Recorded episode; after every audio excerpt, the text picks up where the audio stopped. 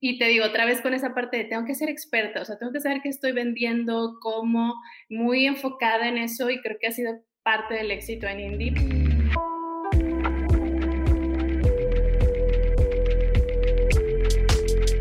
Hola y bienvenido a un episodio más de Un Millón al Mes. Eh, ya sabes que estamos en, en esta nueva temporada.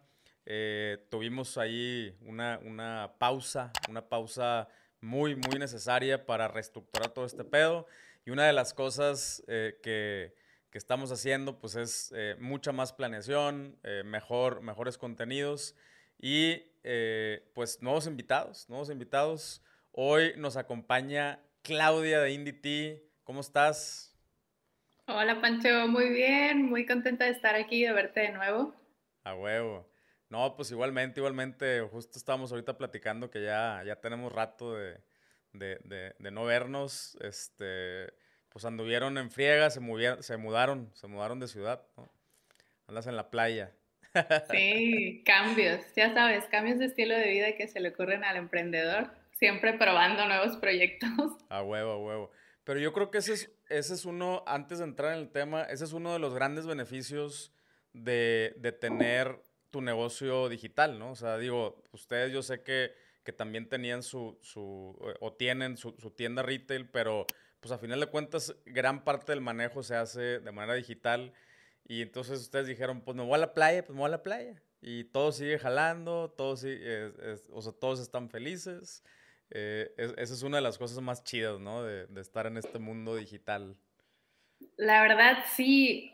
Fíjate que a mí algo que siempre me ha gustado mucho, porque no sé si a ti te pase o te ha pasado esta frase como muy old school que siempre te dice, no, pues si tienes un negocio, al ojo del amo, al ojo del amo tienes que estar ahí, ¿verdad? Y a mí me causaba mucho conflicto esto porque decía, ¿cómo? O sea, yo quiero vivir en un lugar, siempre he buscado, soy nómada, o sea, he vivido en muchos lugares, entonces me gusta como sentir el vibe de cada lugar, conocer gente, culturas, comida, tés, todo, entonces se me hacía muy limitado que alguien me dijera que donde estaba mi negocio yo tenía que estar ahí siempre, ¿no?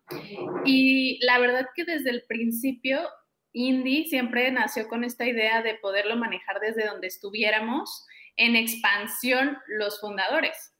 Eh, entonces, esa expansión, pues, podía estar por un rato en Monterrey, que estuvimos ahí como unos siete años, pero se acabó ese ciclo y yo no quería quedarme encerrada ahí.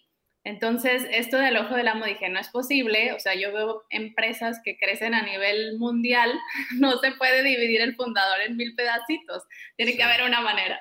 Entonces el mundo digital me encanta y pues hoy tenemos casi todo en tema digital, de hecho la tienda la, la cerramos, sí queremos reubicar otra, pero estamos muy enfocados en la parte digital.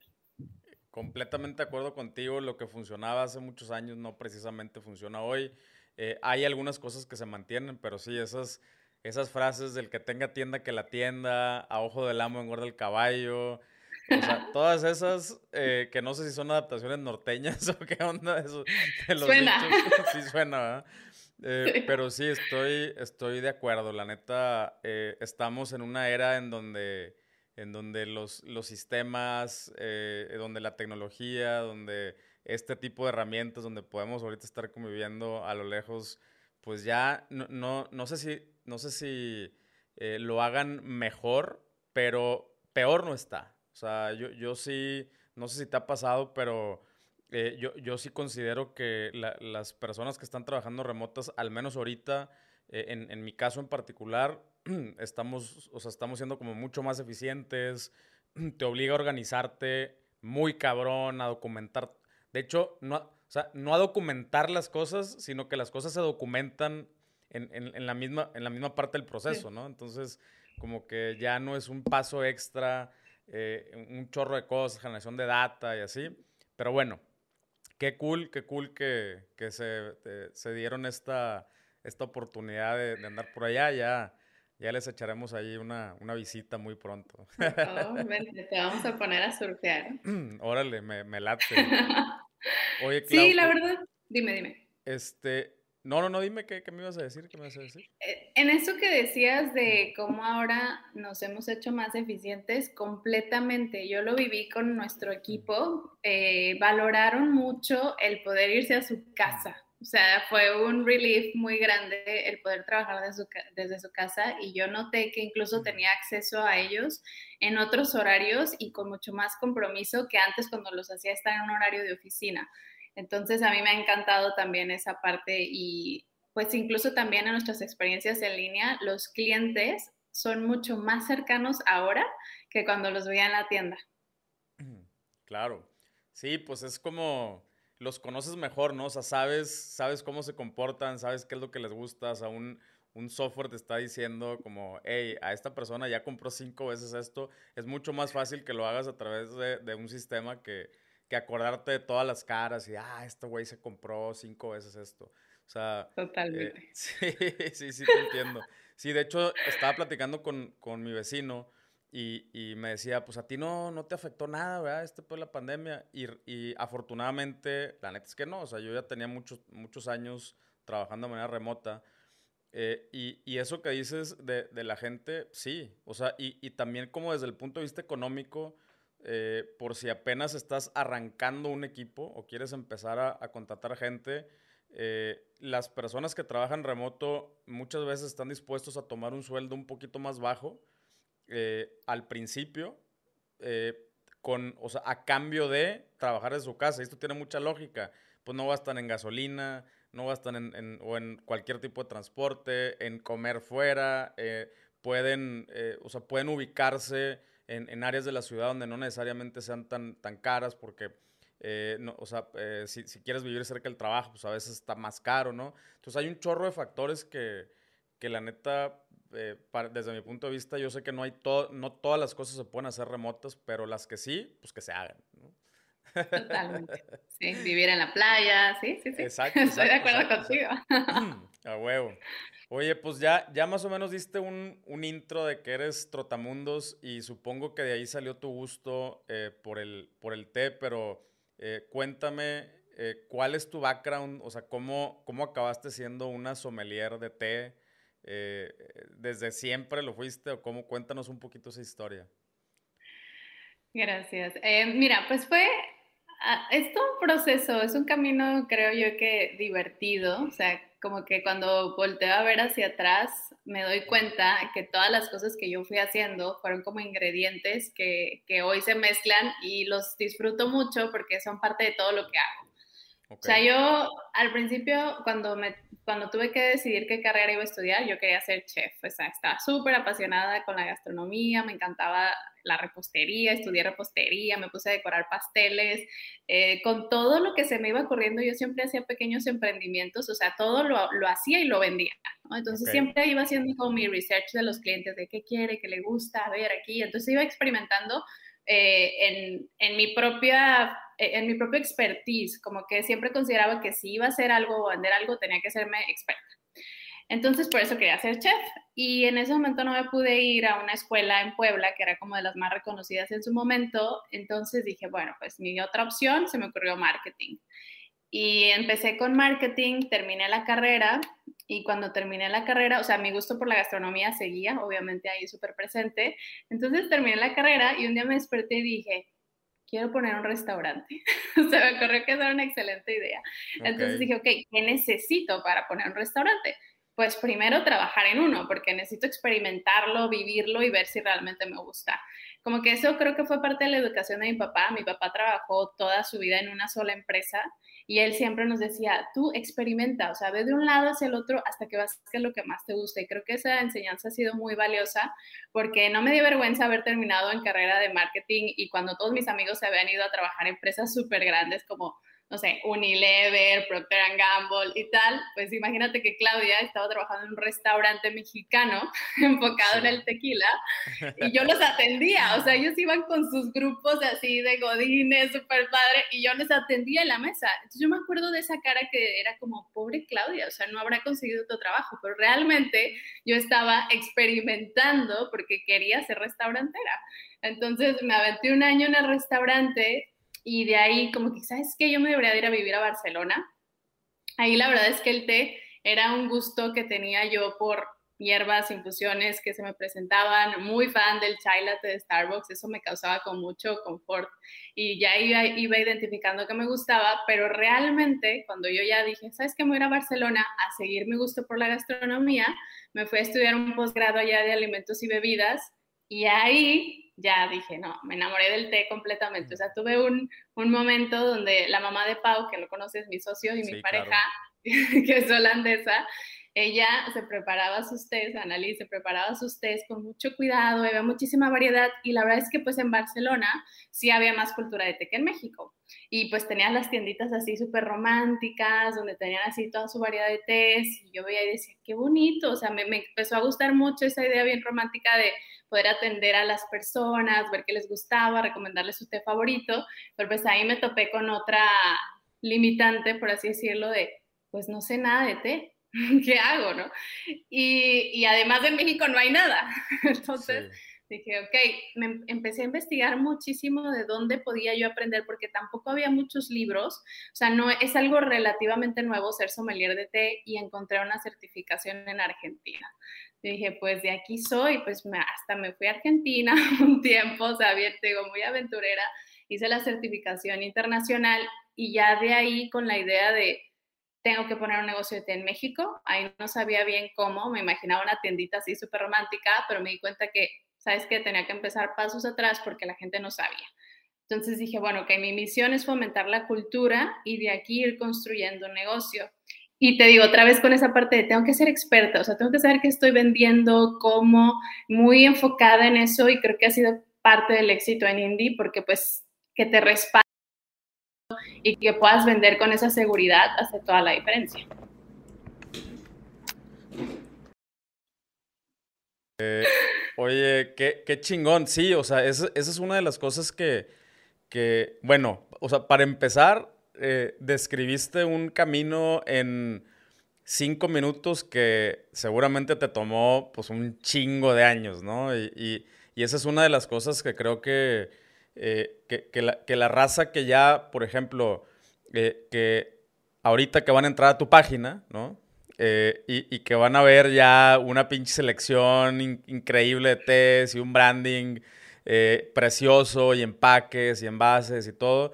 O sea, como que no se dan cuenta y piensan que todo ese pedo sale de la noche a la mañana y, sobre todo, como, ya no me quiero escuchar así como, como viejito, pero como que las nuevas generaciones no no tienen, este, o sea, no, les cae el 20 que las, que las cosas se hacen con el tiempo, ¿no? O sea, como eh, es, eh, o sea, no, no fue algo que nació de la noche a la mañana. Y, luego, eso que comentas de que, pues, a, ver, aquí en México no estaba, o sea, no, no estaba, entonces, ¿cómo empieza a sacar una cultura eh, en un lugar en donde nuestra referencia del té son los sobrecitos, donde, donde, o, el, o el té de manzanilla, ¿no? O sea, como que como, o, es el té, así el clásico té de sobrecito, o te vas al otro extremo y es el remedio, eh, brujería, o, así de la abuelita, ¿no? la procedencia. Sí. Este, pero, pero sí, o sea, qué, qué chingón que, eh, que, o sea, que te avientas todo ese camino. Y, y yo, o sea, yo, eh, créeme que sé perfectamente lo que implica educar, ¿no? Porque esa es una de las cosas que, también regresando a lo que hablábamos al principio de, estos dichos y, cosas muy marcadas, que, eh, que yo me acuerdo que eh, una regla del marketing era no puedes educar a tus clientes. O sea, imagínate, es una ah, regla, hace 10 años eh, o 15 años te la decían en la escuela. Tú no puedes educar como que era una falta de educación, ¿no? Perdón, como, sí, como que era descortés decir que lo ibas a educar, creo, ¿no? Sí, pues, o, yo creo que también eh, porque los medios de comunicación eh, estaban tan limitados, o sea, tú, tú para, para poder aparecerle a alguien, pues, eh, o sea, 30 segundos te costaban un chingo de lana, ¿no? O sea, para poder llegarle a, esta, a estas audiencias y luego tú no sabías ni a quién le estabas hablando, no sabías cuál era su respuesta, no sabías si les llegó bien el mensaje. Y, y, pues, ¿qué mensaje? En 30 segundos, ¿qué puedes decir, no? eh, solamente verduras, y, o sea, y, y, entonces yo creo que, que, por eso las estrategias de marketing, aun cuando ya fueron surgiendo las, las redes sociales y todo, se les quedó súper clavado de que no puedes educar al cliente. Y, y ahorita digo, no mames, güey, es todo lo contrario. O sea, es todo lo contrario. Ahorita una de las cosas que, que yo creo que más valor generan eh, en, en, las nuevas marcas es precisamente educar a, tus clientes. Y es lo que tú hiciste. Pues digo, eh, casi, casi que así nos conocimos, ¿no? O sea, bueno, eh, antes de eso, pero a mí me tocó ir a asistir a una masterclass y, y me educaste. O sea, y, y, a partir de ahí tomo té y, y ya puedo diferenciar eh, qué sí es té y qué no es, no es té, o sea, eh, pero... Te enamoraste, de hecho, causó un impacto en ti, padre, no, la neta, de vida, ¿no? La neta, totalmente, y, y este, y, y, me compré los juguetitos, y me compré los tés, y ahorita ya es como, como otra, otra parte de mi vida también, eh, como un hobby ahí, ¿no? Pero el, eh, para llegar a eso, o sea, para llegar a eso me tuviste que educar, o sea, me tuviste que explicar. ¿Y cuánto duró una, la, o sea, cuánto duraron las masterclass? Más o menos como seis horas, ¿no? Sí, eran unas seis horas muy intensas que justo ahora ya lo pasamos a online. A huevo. Imagínate, esa experiencia que tú viviste en vivo, probando, comiendo y de todo, lo pasamos a ahora online. O sea, sí, ha sido un súper reto. Con madre. No, no, no. Y, y, genio, ¿eh? O sea, la neta, eh, sí, o sea, es, ese es eso es a lo que voy, o sea que acá pasamos seis horas, eh, o sea, con, historia, con eh, probando y todo, ¿no? Y, entonces como antes, en 30 segundos en un comercial, querías educar al cliente, pues no se podía, o sea, la realidad es de que no se podía, pero las reglas del juego ya cambiaron, los medios cambiaron, todo cambió y, y muchas, muchas marcas siguen haciendo las cosas como si es, todo esto que pedo no existiera o como si esas reglas de oro de, hace 50 años eh, son inamovibles, ¿no? Eh, pero bueno, entonces, ok, dijiste, va, güey. Eh, me, encantó el té, tu suegra ahí con madre, te metió la, la, chispita. Pau, o sea, es, es, él es cocinero, o sea, sí, él, sí tiene formación de, de chef también, ¿no? Eh, hiciste la certificación de, sommelier, bueno, supongo que pasaste por muchas cosas. Y ahora, a ver, de eso a tener una marca de test, a seleccionar productos, encontrar proveedores, a irte al origen. ¿Qué pedo? Quiero, cuéntanos cómo estuvo ese show. Uy, sí, ahí es, ahí es donde se pone lo, interesante, ¿no? La verdad, o sea, ahí es donde yo me di cuenta tener, yo sé que todos los negocios tienen sus retos, pero sí la verdad que cuando tratas con un producto que no se produce en tu país ni cerca de tu país, los retos se hacen mucho más grandes. Eh, también pues hay barreras de idioma, o sea, por ejemplo, hablas con los chinos, te prometen algo, llega otra cosa, entonces sí ha sido uno de nuestros grandes dolores de cabeza. Em, y pues ahí es donde te das cuenta que le tienes que tener mucho amor y muchísima pasión, porque pues al principio era, como dices tú, educar al cliente y que, y que el cliente se enamorara. O sea, yo realmente tenía que enamorar a la gente de un estilo de vida diferente, de un producto completamente nuevo y además también hacerlos desaprender porque ya traían información, como dices tú, el remedio de la abuela, o sea, no sé cuántas veces les, les he tenido que explicar y hoy ya la verdad es que sucede de una forma mucho más orgánica, pero el simple hecho de la preparación, o sea, la, yo me, me aventé muchísimos mercaditos, expos, o sea, todos los eventos donde pudiera tener contacto con la gente para que ellos pudieran ver qué producto era, cómo se iba a preparar y aún así sé que se iban con dudas porque era demasiada información. Eh, entonces, te digo esto porque para mí era muy importante saber qué le gustaba a mi cliente y de ahí partir. O sea, yo como que en esa parte, cuando dicen el cliente tiene la razón, estoy de acuerdo y a la vez no, porque creo que mucho tienes que poner también, eh, sobre todo en un producto que no conocen, pues no podría dejar que el cliente tuviera la razón, ¿no? Entonces, en todo el momento, pero sí en qué le gustaba, o sea, qué le gustaba, qué le causaba inquietud, qué sabores, qué accesorios. En base a esto, pues yo ya me dedicaba de, ok, mi propuesta te gusta por esto. Entonces, de aquí yo me voy a lanzar a este tipo de productos. Y, así la verdad es que en Indie algo que nos dimos cuenta, porque al principio cuando yo tenía los productos, pues yo, a mí me encantaban, pero yo no sabía si a la gente le iban a gustar. Y para nuestra sorpresa nos dimos cuenta que clave del éxito en Indie era el buen gusto. O sea, que teníamos, nos dimos cuenta que teníamos buen gusto después de confirmar con la gente, oye, es que tu producto sí está increíble, ya probé otros, me gustó más este.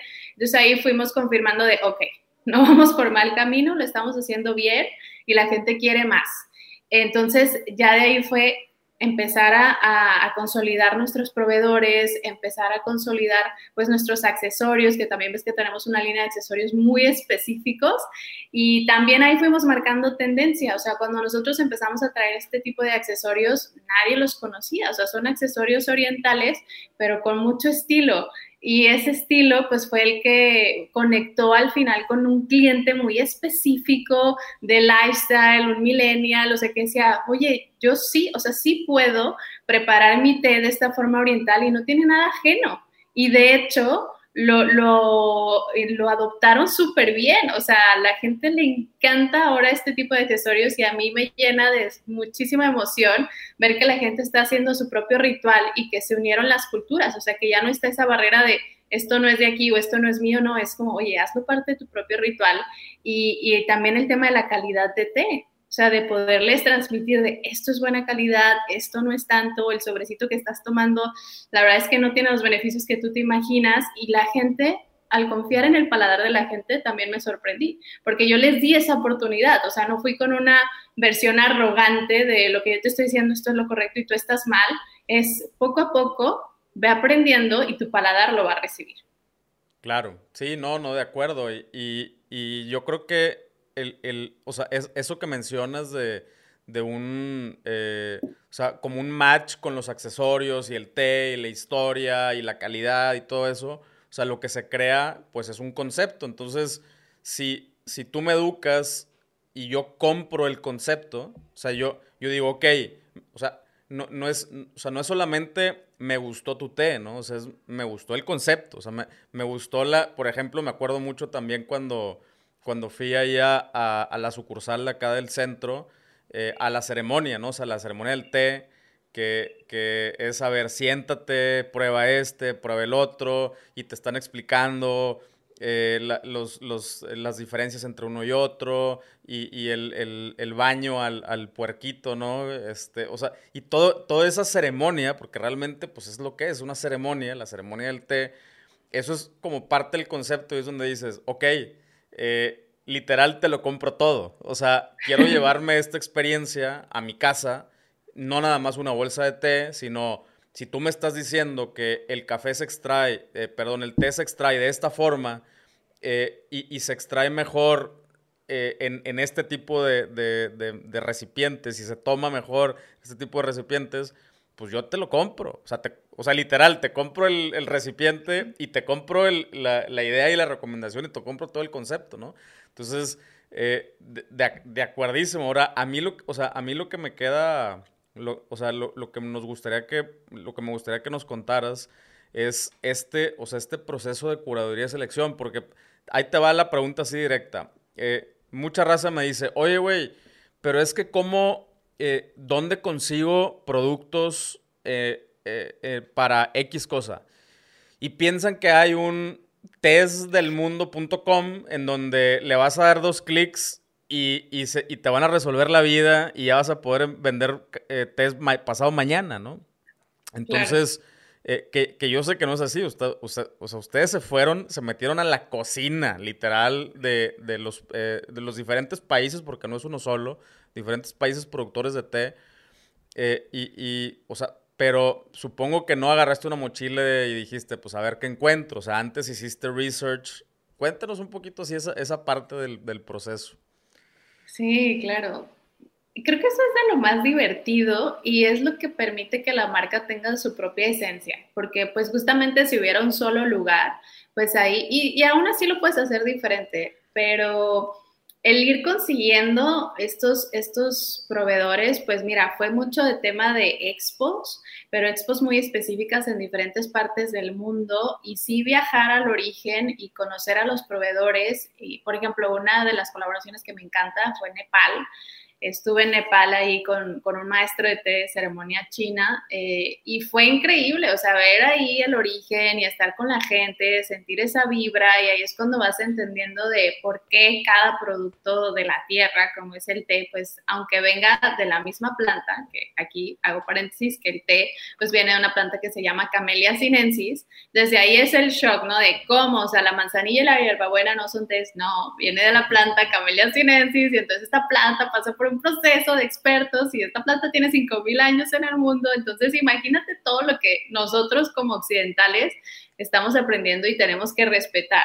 Entonces, al llegar al origen y ver a la gente, ver cómo lo hacen, pues la verdad es que en mí nació un respeto increíble y muchísima humildad por, por respetar esos procesos y saber que yo nada más era un canal, ¿no? Y, que pues obviamente aquí lo que, lo que bueno, no interfiere, pero lo que apoya o me ha apoyado a mí muchísimo, creo que es mi gusto por la gastronomía y el ir educando mi paladar de la forma en la que lo he hecho para poder definir una calidad, porque imagínate todo lo que he probado, o sea, me ponía borracha de té en las expos y con los proveedores y al final tienes que decidir, pues, que un producto vaya a ser o no exitoso.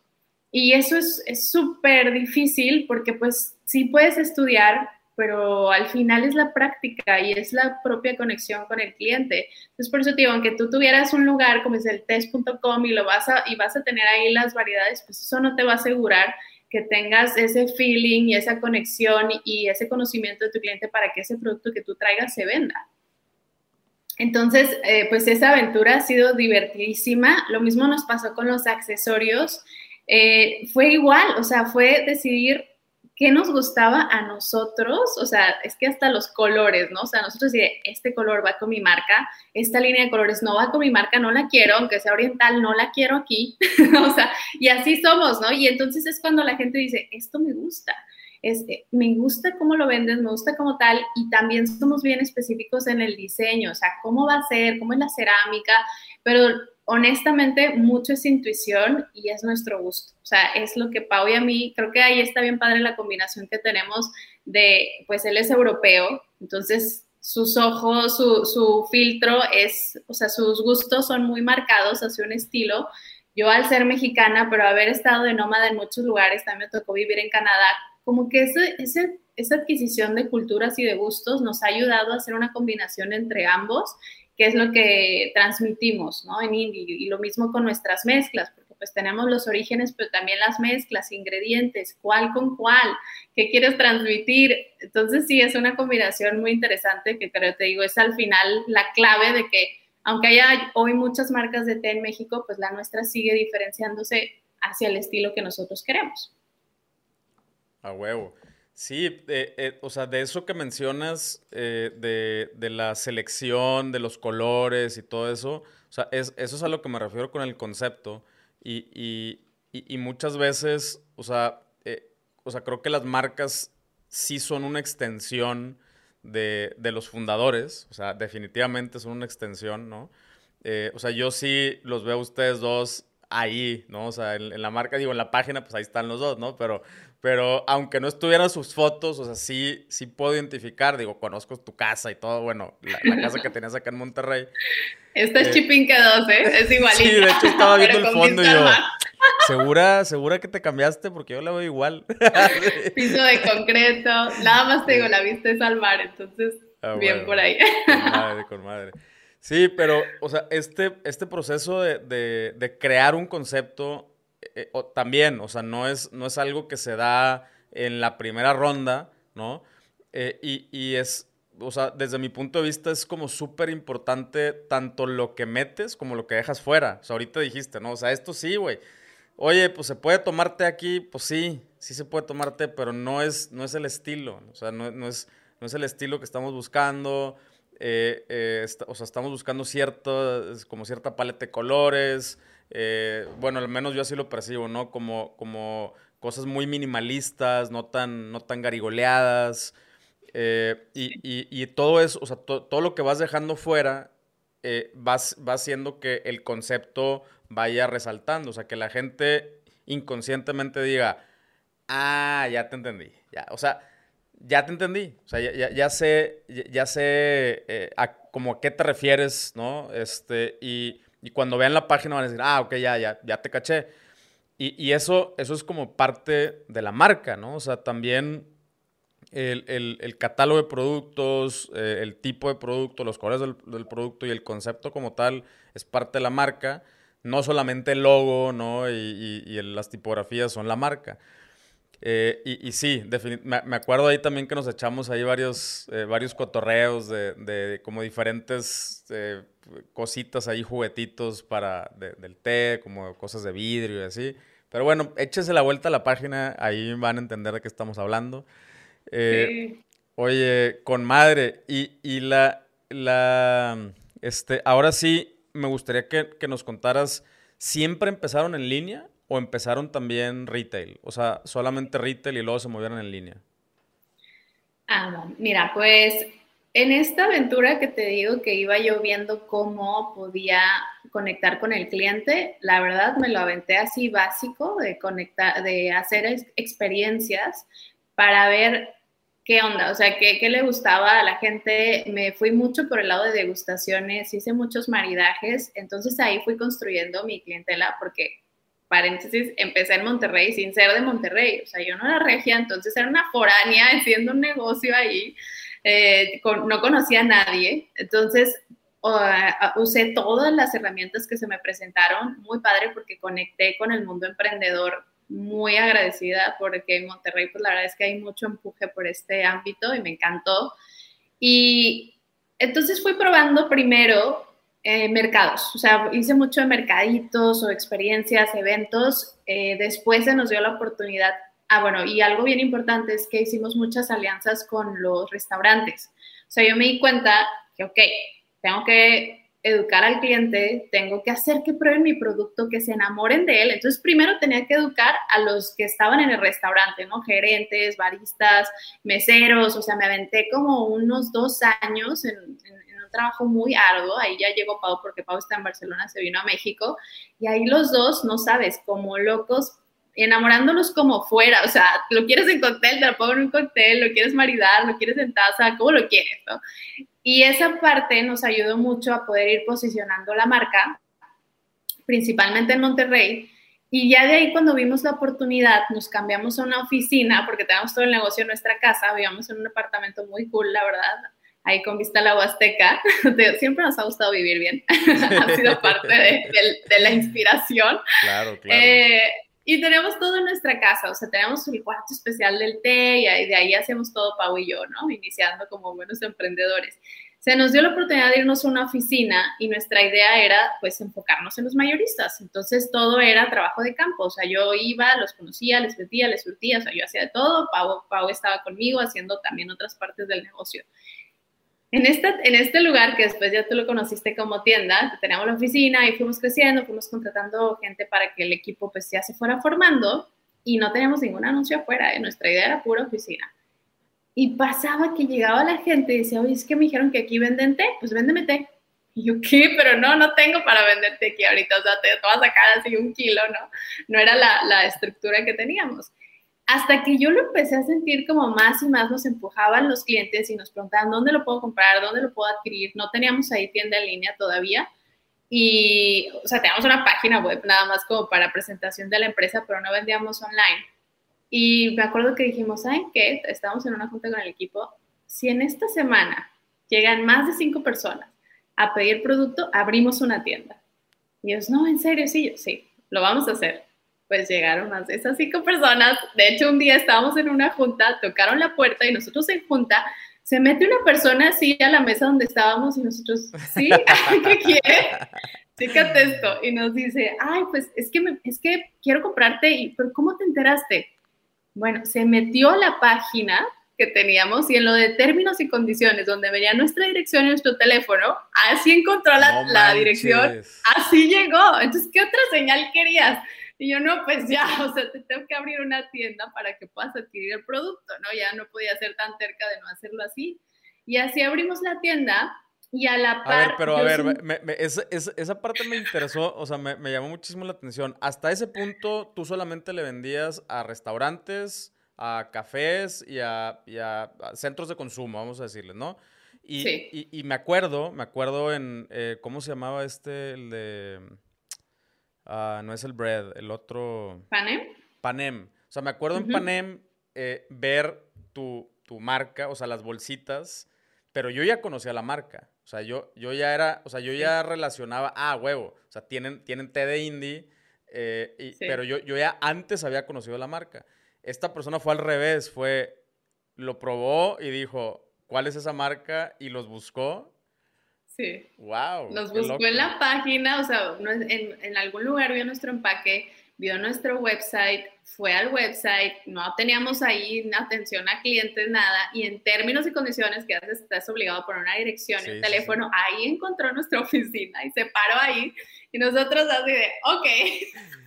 Ni me acuerdo si le vendimos o no, pero esa fue una señal muy clara para nosotros de hay que abrir las puertas.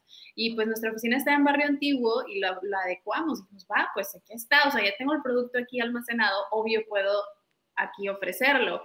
Y eh, de ahí ya fuimos diseñando toda una experiencia muy padre, que fue la que te tocó a ti, porque pues Pau y yo teníamos el sueño de, o sea, sí queremos venderte, pero queremos regalar una taza de té, queremos conectar con la gente y que sientan el té como nosotros. Y de ahí fue que pusimos el Tea Tasting Bar y pues para, y nuestro lema, ¿no? De Let's Get Tea Drunk, o sea, ya se fue creando como toda una experiencia que seguía con la idea de pasarla bien, tomar el té y que la gente se siguiera enamorando del producto.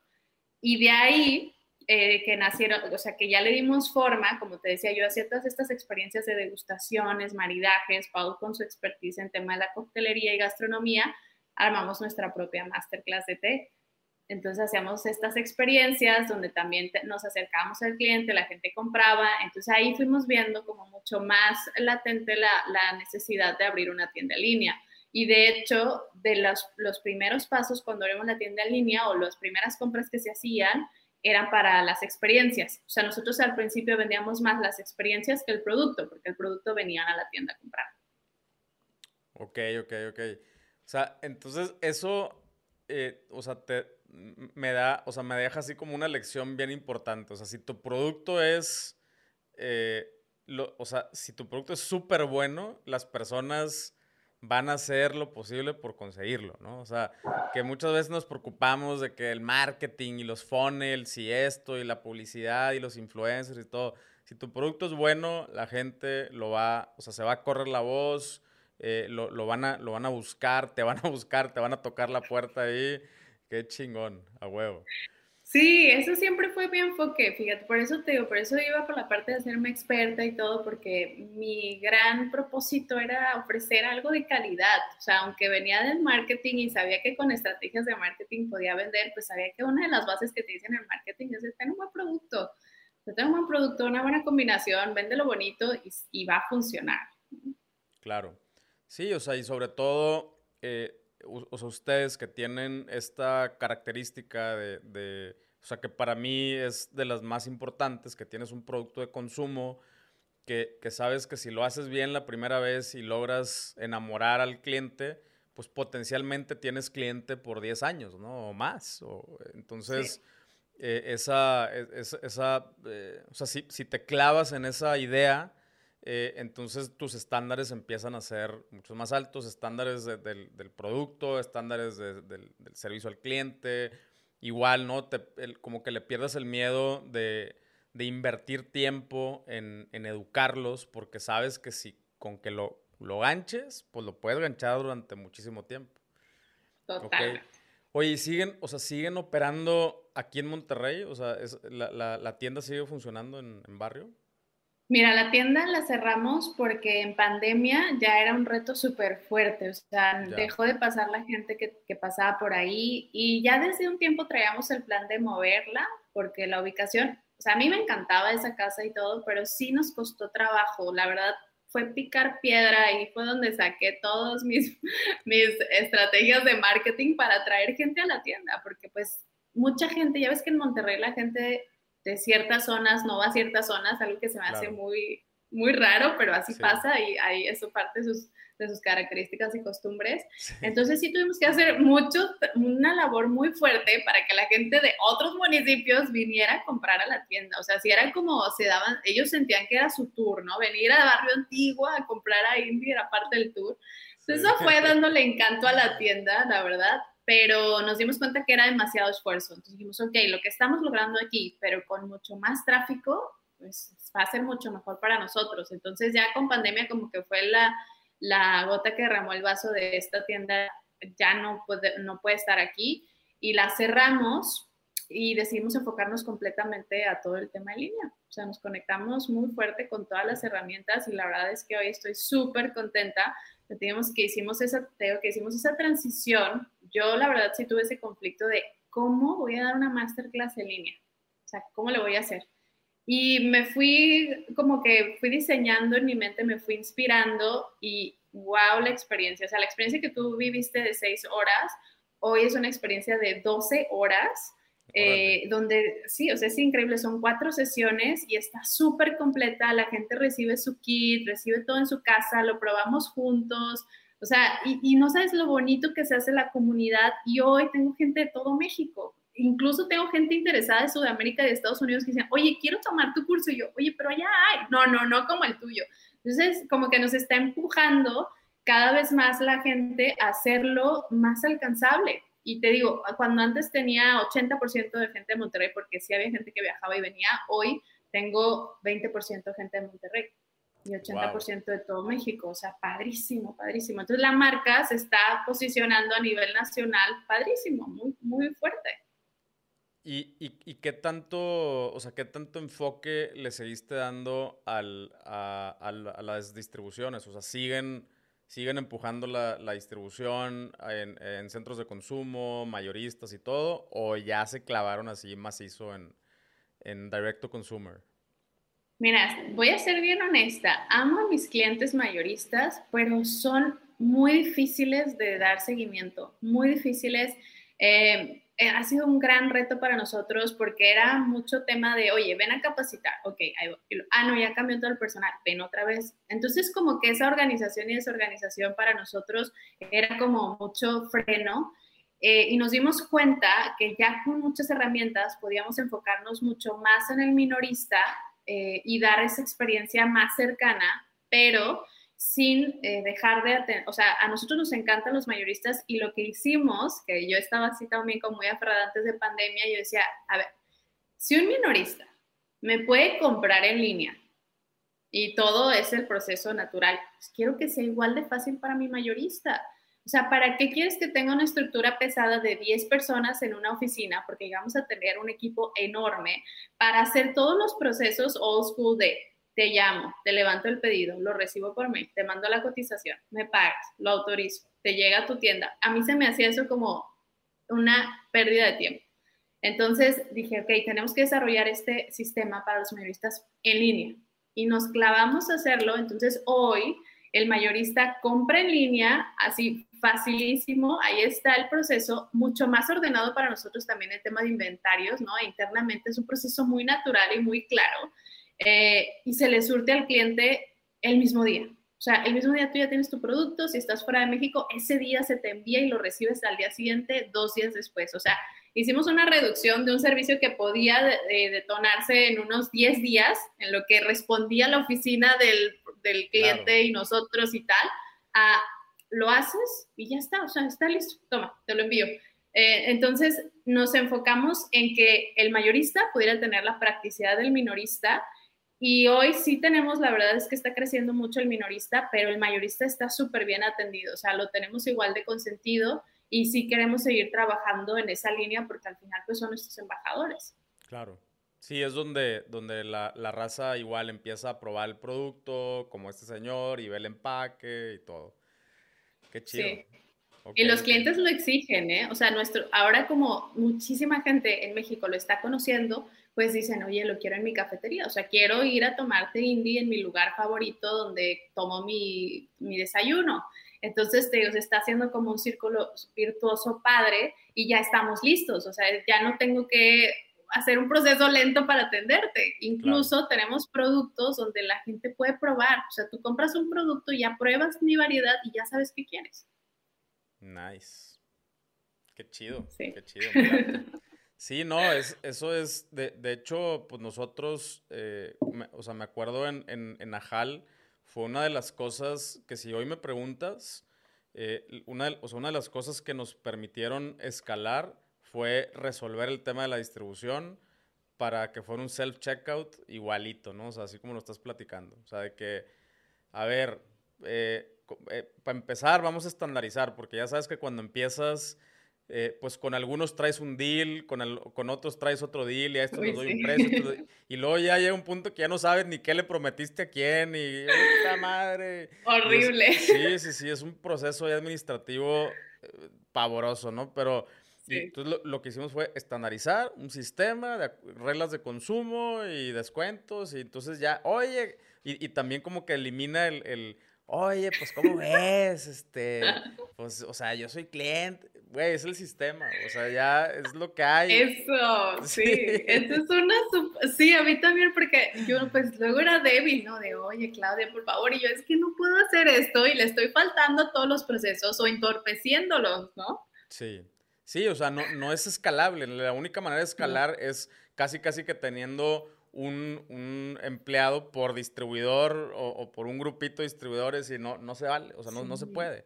Eh, que hay empresas que lo hacen, hay empresas que lo hacen. Yo sí tuve esa fricción, ¿eh? O sea, hablando de esto, o sea, ese tema sí nos costó, perdimos muchos clientes porque no se quisieron adaptar a este proceso y yo decidí aceptar ese precio. Dije, está bien, pero es que me sale mucho más caro tener otra vez a 10 personas para darte el seguimiento, para que me pagues en tiempo y para que recibas tu producto.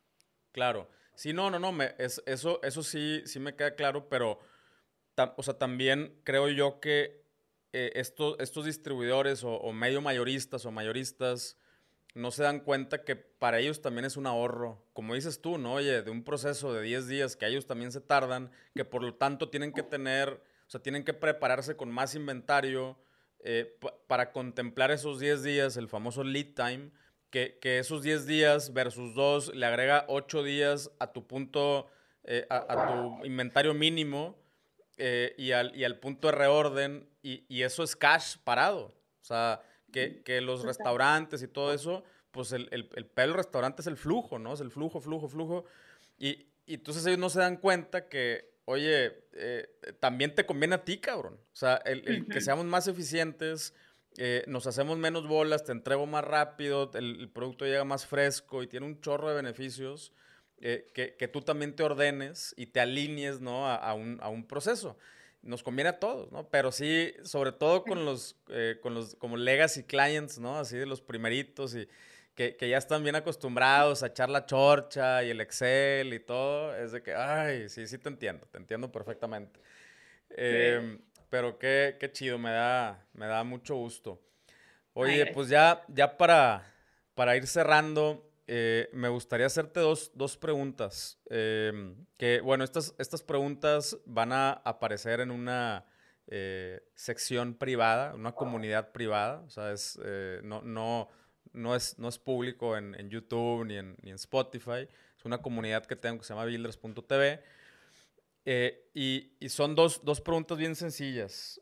la primera como, el, o sea, que me gustaría que elaboraras un poquito más en este proceso de transición de, de, transformar tu experiencia física a eh, o sea, ahorita lo dijiste así como muy fácil y yo sé que tampoco fue tan fácil. O sea, esta experiencia física a, la, a, a, una experiencia virtual, o sea, cómo eh, o sea, no solamente en la masterclass, sino en general, ¿no?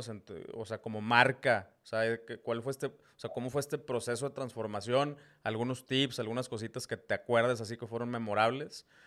Eh, y la segunda pregunta, eh, ¿cómo ha impactado el branding? porque ahorita, o sea, me, me llamó mucho la atención eso del señor, ¿no? O sea, que tuvo que ver con el branding. O sea, a huevo. O sea, si, si eh, tú dijiste el empaque y esto y le gustó y todo, o sea, sí el producto, pero también tuvo que ver, tuvo que ver el branding. Y, y a mí me tocó, no, no sé en, cuál van ahorita, pero a mí me tocó una, una de las transiciones eh, del, cambio de la marca y los empaques y los patrones, bien chido. Eh, y, y, sí me gustaría que nos contaras, eh, o sea, cómo, cómo ha impactado el branding y, cuáles han sido estos como elementos del, branding como muy importantes que tú sientes que han causado una, diferencia, sobre todo ahora que, que se están moviendo mucho hacia lo digital. Bueno, Raza, pues hasta aquí llega este episodio. Ya sabes que las respuestas a estas preguntas exclusivas y además eh, otras entrevistas que les estamos haciendo a estos súper, súper invitados los puedes encontrar en builders.tv, la nueva plataforma de eh, comercio electrónico donde puedes aprender eh, acerca de Shopify, de Facebook Ads, de email marketing y donde no solamente puedes tener acceso a cursos, webinars, sesiones de preguntas y respuestas, eh, también puedes convivir con otros emprendedores, con otras personas que están en el mismo camino del comercio electrónico y pues seguirnos empapando de, este tema que como ya viste en el episodio, eh, no acaba, nunca acaba y, y hay que estar constantemente evolucionando. y bueno, pues todo lo que lo que quieres saber acerca del comercio electrónico lo, lo vas a poder encontrar en builders.tv. Muchísimas gracias y nos vemos en el siguiente episodio.